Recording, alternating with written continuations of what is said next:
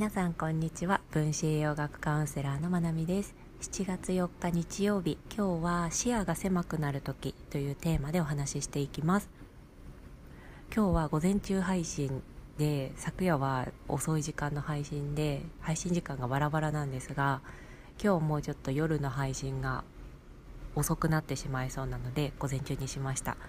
今月はできれば配信時間を一定にしたいなと思っています。ね、今自宅とは違う場所で録音をしていてなので外部の音とか声とかがもし入ってしまったら聞きにくくなってしまったらごめんなさい。はい。では本題に入ります。で視野が狭くなる時、ま、お子さんであれば元からある程度の視野の狭さっていうのはあると思います。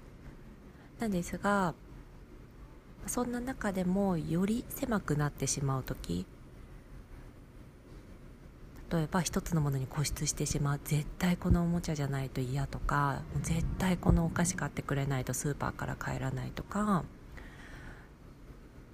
行動として出てくるのは泣いてわめいたりとか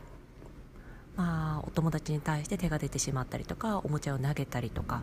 そういった行動が目につく時で大抵の場合は手に負えないっていう表現がぴったりくる時かなって思います。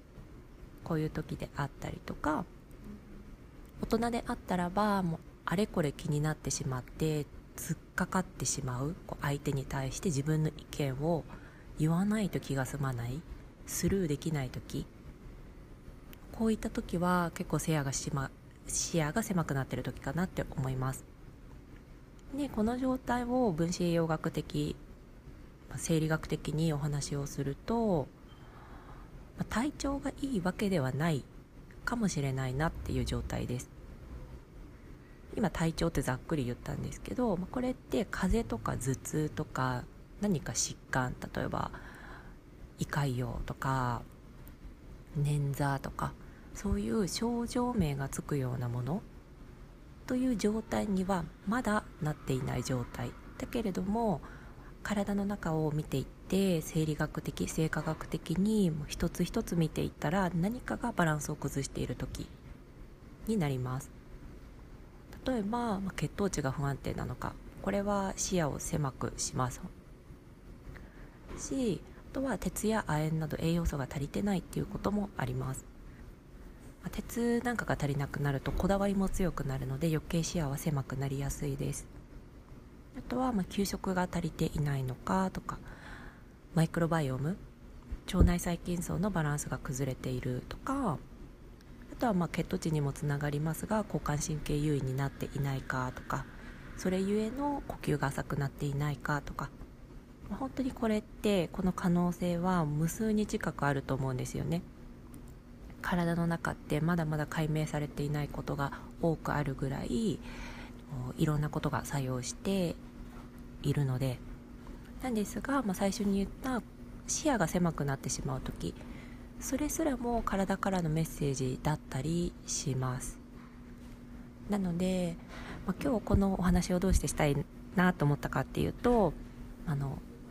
もしこうクレーム対応に毎日追われている方だったりとか、まあ、お子さんが手に負えないなって思うことがあってもしこう自分がそのダメージを受けてしまっている人がいるのであればまた違う視点もあるよっていうところをお伝えしたいなって思いました。なので、まあ、クレーム対応している大人の方であったら、まあ、今日この人体調悪いのかぐらいでそういう視点を持つっていうのも一つかなって思います、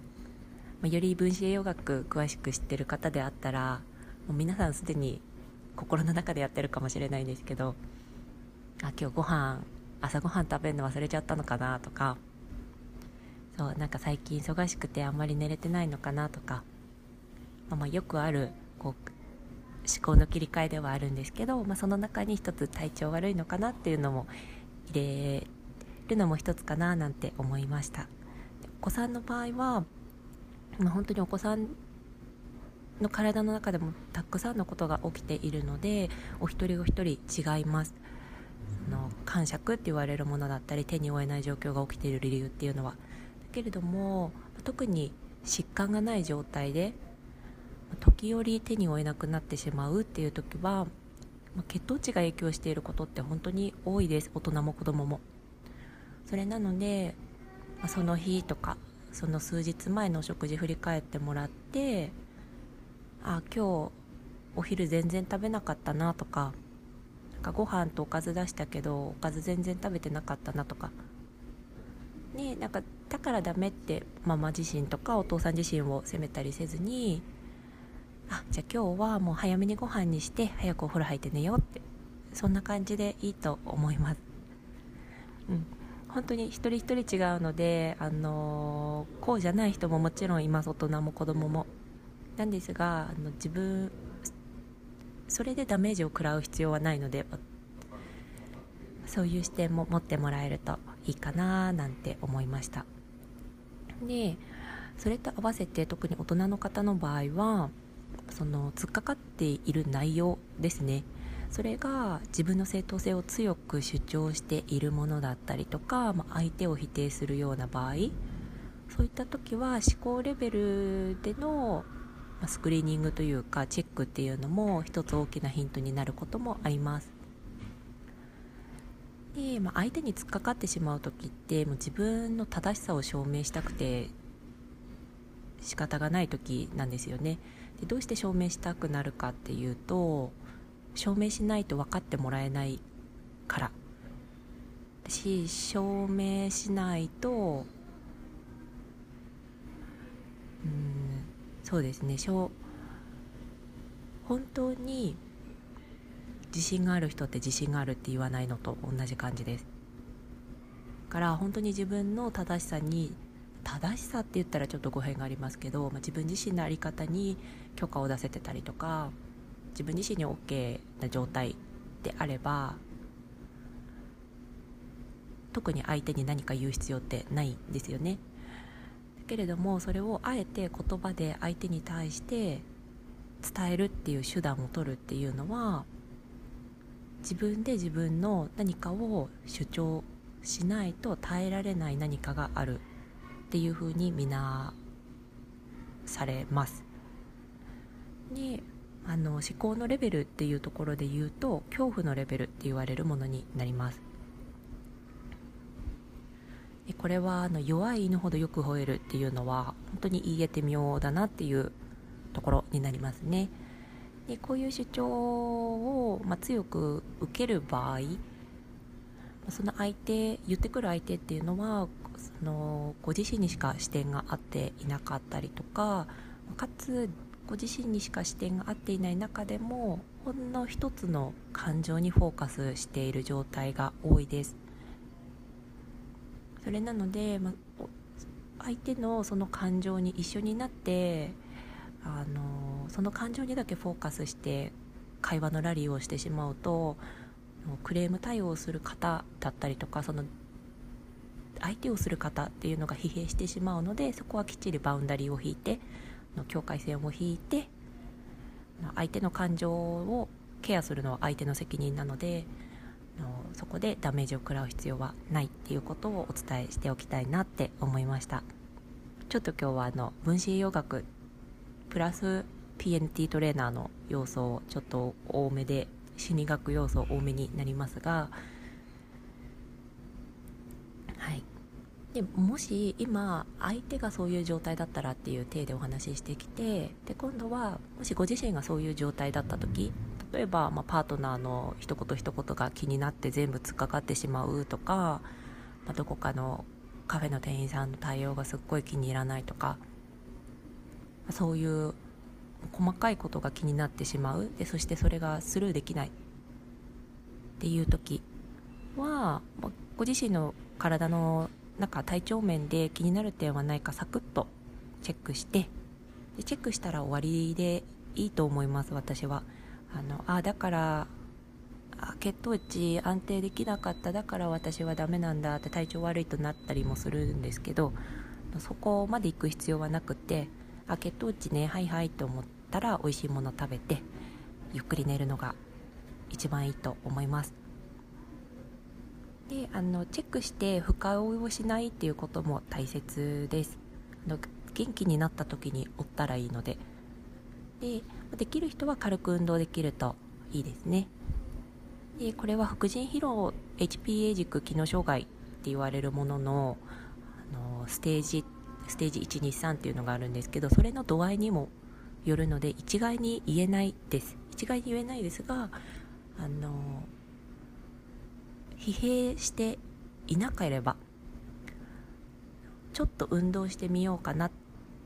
て運動できるのであれば、まあ、疲れのレベルに合わせて運動できるといいですね。で、まあ、疲れ度合いがすごく高い人であればお散歩してもらうお外をお散歩してもらってでもうちょっとその息が上がる運動しても大丈夫っていう人であれば3分とか5分間のヒートの運動をしてもらうといいかなって思います。でこういう時瞑想とかヨガとかでもいいんですけど私は落ち着かないものを無理に落ち着ける必要はないかなって思っているタイプなのであのこだわりが強い時ってどっちかっていうともうアドレナリンとかノルアドレナリンカテコールアミンって言われる、まあ、イライラとか不安を煽る煽るって言ったら変か。不安がもたらされるようなホルモンバランス神経伝達物質バランスになっているのでもうそれは発散しちゃった方があの後々すっきりすることが多いなっていうふうに私は感じています、うん、なのでご自身に合わせてですが美味しいものを食べてゆっくりしてできるなら運動。こうして見るといいのかなって思いました。で、まあ、それに合わせて思考のレベルとか心理的な側面っていうところに何かこうおって思った方はあ何から自分を守ってるんだろうなっていうトピックだけ頭の中に投げておくといいのかなって思います。なんかそこで一生懸命考え出すとあのドツボにはまるので体調が悪い時は。なのであのトピックだけ投げてあとは脳が勝手にサーチ始めるのでそれに任せておくといいのかなって思います。で元気になった時にあのなんであの時あんなに自分の正当性を主張したんだろう何のために主張してたのかなっていうところを、ま振り返ってみるのも何か学びだとか気づきがあるのかななんて思いました。はい。じゃあ今日はこんな感じでおしまいにします。聞いてくださってありがとうございます。